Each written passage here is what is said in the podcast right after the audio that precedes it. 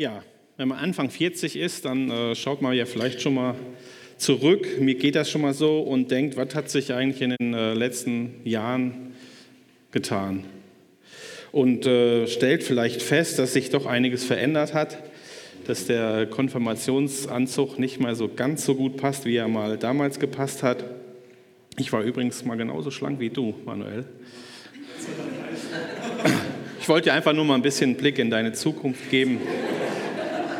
Die, die, die Zukunft steht vor dir sozusagen, genau. Und, ähm, aber nicht nur so in dem Äußeren oder so hat sich in meinem Leben äh, was geändert, sondern ähm, auch in meinem Glaubensleben oder in meinem Denken hat sich was geändert über Gott. Und ich habe mir die Frage gestellt, wie könnte ich das denn einem erklären eigentlich, was sich so in den letzten 25 Jahren über einen langen Prozess so Stück für Stück verändert hat? Da kann man natürlich viele Versuche starten. Und ich habe mal überlegt, ich glaube, wenn mich einer fragen würde, würde ich sagen, ähm, die Top 5 oder die Top 3 von Gott hätten, haben sich verändert.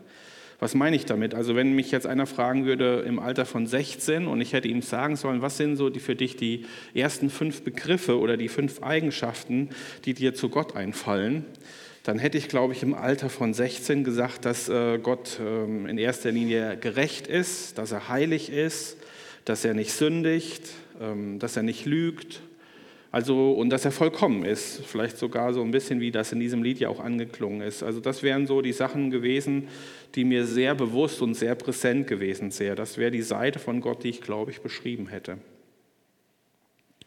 Und wenn mich heute einer fragen würde, was die Top 3 oder 5 wären, ich glaube, ich würde heute andere Begrifflichkeiten wählen, um zu beschreiben, wie ich Gott verstehe. Möchte dich da gerne mal selber für dich auf eine gedankliche Reise mitnehmen und würde dich fragen, wenn jetzt hier einer durch die Tür reinkommt und sagt, was sind so die drei, vier Sachen, die dir so zu Gott einfallen, was würdest du dann sagen?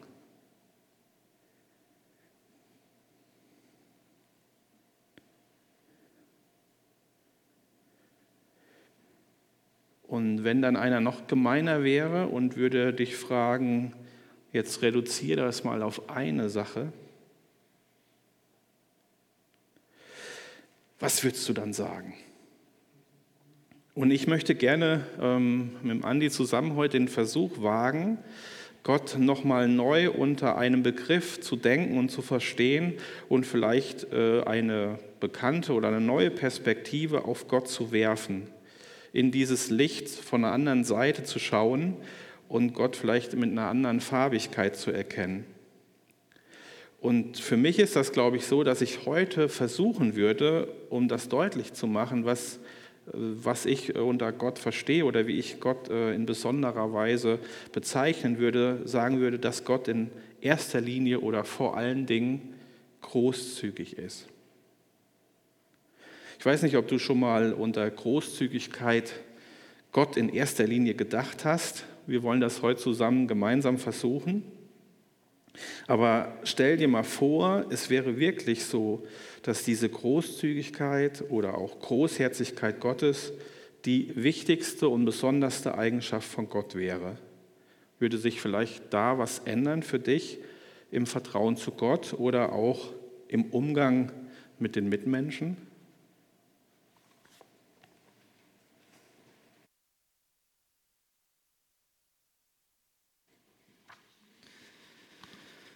Großzügigkeit, was ist das? Was bedeutet das? Das waren die ersten Fragen, die ich mir gestellt habe, nachdem Jens dieses Thema vorschlug.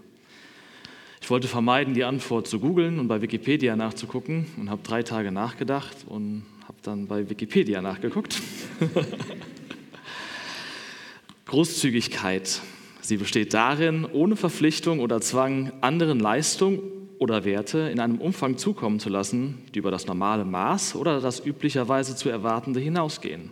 Im Allgemeinen gilt, das, gilt Großzügigkeit auch nicht als kalkuliert taktisches Verhalten, das mit adäquaten Gegenleistungen rechnet oder diese herbeiführen will. Das schließt aber nicht aus, dass solche Gegenleistungen erbracht oder üblich sind, erbracht werden oder üblich sind. Zudem wird dann später noch ausgeführt, dass Aristoteles, ein griechischer Philosoph der Antike, die Großzügigkeit als gesundes Mittelmaß zwischen der Gier und der Verschwendung einordnet. Gier, Großzügigkeit, Verschwendung. Ja, auf der Suche nach einem biblischen Text ähm, zu diesem Thema sind wir schnell fündig geworden, und zwar im Lukas-Evangelium, Kapitel 15, ab Vers 11. Ich lese aus der Übersetzung Neues Leben. Und Jesus erzählte ihnen folgendes Gleichnis. Ein Mann hatte zwei Söhne. Der jüngere Sohn sagte zu seinem Vater, ich möchte meinen Erbteil von deinem Besitz schon jetzt haben. Da erklärte der Vater sich bereit, seinen Besitz zwischen seinen Söhnen aufzuteilen. Einige Tage später packte der jüngere Sohn seine Sachen und ging auf Reisen in ein fernes Land, wo er sein ganzes Geld verprasste. Ähm, wird nochmal ein Stückchen ausgelassen. Der Sohn schlägt sich mit Gelegenheitsjobs dann durch und beschließt schließlich zu seinem Haus des Vaters zurückzukehren und dort zu bitten, dort als Diener zu arbeiten. Da setzt sich jetzt wieder ein. So kehrte er zu seinem Vater zurück.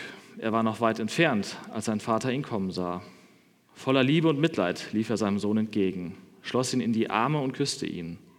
Sein Sohn sagte zu ihm, Vater, ich habe gesündigt gegen den Himmel und gegen dich, und ich bin es nicht wert, dein Sohn zu heißen. Aber sein Vater sagte zu den Dienern, Schnell, bringt die besten Kleider im Haus und zieht sie ihm an, holt einen Ring für seinen Finger und Sandalen für seine Füße und schlachtet das Kalb, das wir im Stall gemästet haben, denn mein Sohn war tot und ist ins Leben zurückgekehrt. Er war verloren, aber nun ist er wiedergefunden. Und ein Freudenfest begann. Sehen wir uns mal diesen jüngeren Sohn an.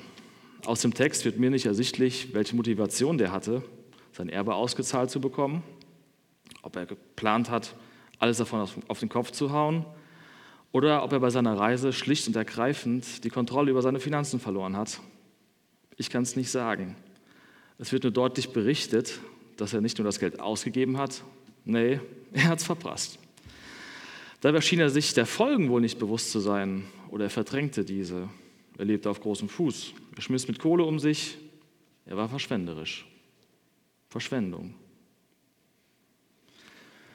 Handelt der Vater auch verschwenderisch? Obwohl sein Sohn sich alles Erbe hat auszahlen lassen und alles davon verbrannt hat, der Vater feiert Rückkehr mit einem rauschenden Fest. Und mehr noch, er stellt den Status des Sohnes wieder her. Er setzt ihn wieder an die Stelle, an der er vor seinem verschwenderischen Lebensstil war. Er rehabilitiert seinen jüngeren Sohn. Agiert der Vater hier großzügig oder verschwenderisch? Auf jeden Fall geht das Handeln des Vaters über das üblicherweise zu erwartende hinaus. Noch bevor der Sohn seinen Mund öffnet, öffnet der Vater schon seine Arme. Ist das eine Geste der Großzügigkeit oder ein Akt der Verschwendung? Auf jeden Fall ist es ein Akt der Liebe. Und ich sehe hier eine Großzügigkeit, weil in meinen Augen kann Liebe nie verschwenderisch sein und auch nicht gierig. Ich lese weiter. Währenddessen war der ältere Sohn draußen auf den Feldern und arbeitete. Als er heimkam, hörte er Tanz und Musik im Haus und fragte einen Diener, was da los sei. Dein Bruder ist wieder da, erfuhr er. Und dein Vater hat das Kalb geschlachtet, das wir gemästet hatten, und gibt nun ein großes Fest. Wir feiern, dass er wohlbehalten zurückgekehrt ist. Da wurde der ältere Bruder zornig und wollte nicht ins Haus gehen. Sein Vater kam heraus und redete ihm zu. Aber er sagte, all die Jahre habe ich schwer für dich gearbeitet und dir nicht ein einziges Mal widersprochen wenn du mir etwas aufgetragen hast. Und in dieser ganzen Zeit hast du mir nicht eine junge Ziege gegeben, um mit meinen Freunden ein Fest zu feiern. Doch jetzt, wenn dein Sohn daherkommt, nachdem er dein Geld mit Huren durchgebracht hat, feierst du und schlachtest unser bestes Kalb. Sein Vater sagte ihm, sieh mein lieber Sohn, du und ich, wir stehen uns sehr nahe und alles, was ich habe, gehört dir. Wir mussten diesen Freudentag feiern, denn dein Bruder war tot und ist ins Leben zurückgekehrt. Er war verloren, aber jetzt ist er gefunden. Der ältere Sohn ist enttäuscht. Sein ganzes Leben hat er sich seinem Vater untergeordnet, ihm nie widersprochen und hat, sich, und hat für sich oder seine Freunde nie etwas eingefordert. Auch ohne landwirtschaftlichen Hintergrund wird mir klar, wie groß der Unterschied zwischen einer Ziege und einem gemästeten Kalb ist. Ich würde das vergleichen mit, der Ältere hat seinen Vater nie nach Würstchen gefragt, aber wenn der Taugenichts nach Wochen, Monaten oder gar Jahren von seinem Partytrip nach Hause kommt, da packt der Vater dann die besten Filetsteaks auf den Grill. Ganz ehrlich, das würde mir auch stinken. jahrelang Dienst nach Vorschrift tun und wenn der Partykönig kein Geld mehr für seine Party hat, wird seine Heimkehr mit einer Party gefeiert. Warum wird für meinen Dienst nicht so eine Feier abgehalten? Dieses Schattendasein scheint sich doch nicht auszuzahlen. Ich wäre neidisch auf diesen kleinen Bruder. Ich wäre verbittert. Ich wäre sauer. Nicht nur auf den Bruder, auch auf den Vater. Ich wäre eifersüchtig und ich wäre gierig gegenüber meinem Bruder. Ich gönne ihm dieses Fest nicht. Und der Ältere hält seine Kritik und seine Wut und seine ganze Enttäuschung auch nicht hinterm Berg. Er schmeißt seinen ganzen Ärger und seinen ganzen Frust dem Vater vor die Füße. Als der Vater merkt, dass sein Ältester nicht mitfeiern will, da verlässt er seine eigene Veranstaltung, um sich um die Belange seines Sohnes zu kümmern. Und er stellt die Vorwürfe seines älteren Sohnes gar nicht in Frage, sondern er stellt deutlich klar, alles, was mir ist, das ist auch dir. Da ist kein Unterschied zwischen den beiden. Ich sehe in den letzten beiden Sätzen des Textes, die sehe ich nicht als Zurechtweisung des eingeschnappten Sohnes. Nee, der Vater erklärt sich hier. Er rechtfertigt sich vor einem Gleichgestellten. Und auch das ist Großzügigkeit. Aber nicht mit einer Geste oder einem Fest, sondern er öffnet seinem älteren Sohn den gesamten Besitz. Er teilt alles mit ihm. Das ist ein großzügiger Akt des Vertrauens. Und wenn ich darüber nachdenke, ist die Großzügigkeit viel mehr wert als ein Abend mit der großen Feier.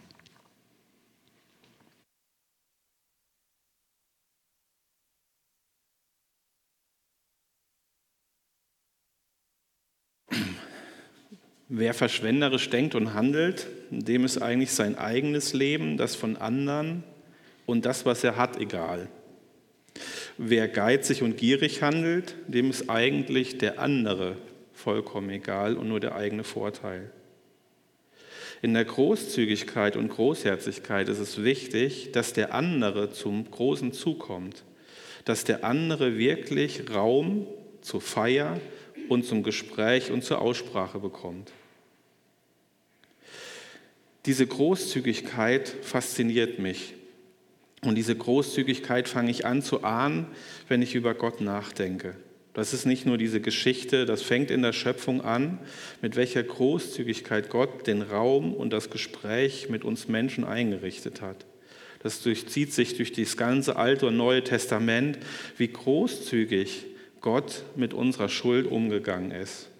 Nicht im Sinne mir und die Dinge und du bist mir vollkommen egal, sondern mit der Großzügigkeit alles wieder in Ordnung zu bringen und uns wieder zum Guten, zum großen Zug führen zu können. Irgendwie ist nichts von Geiz ist geil zu spüren bei Gott.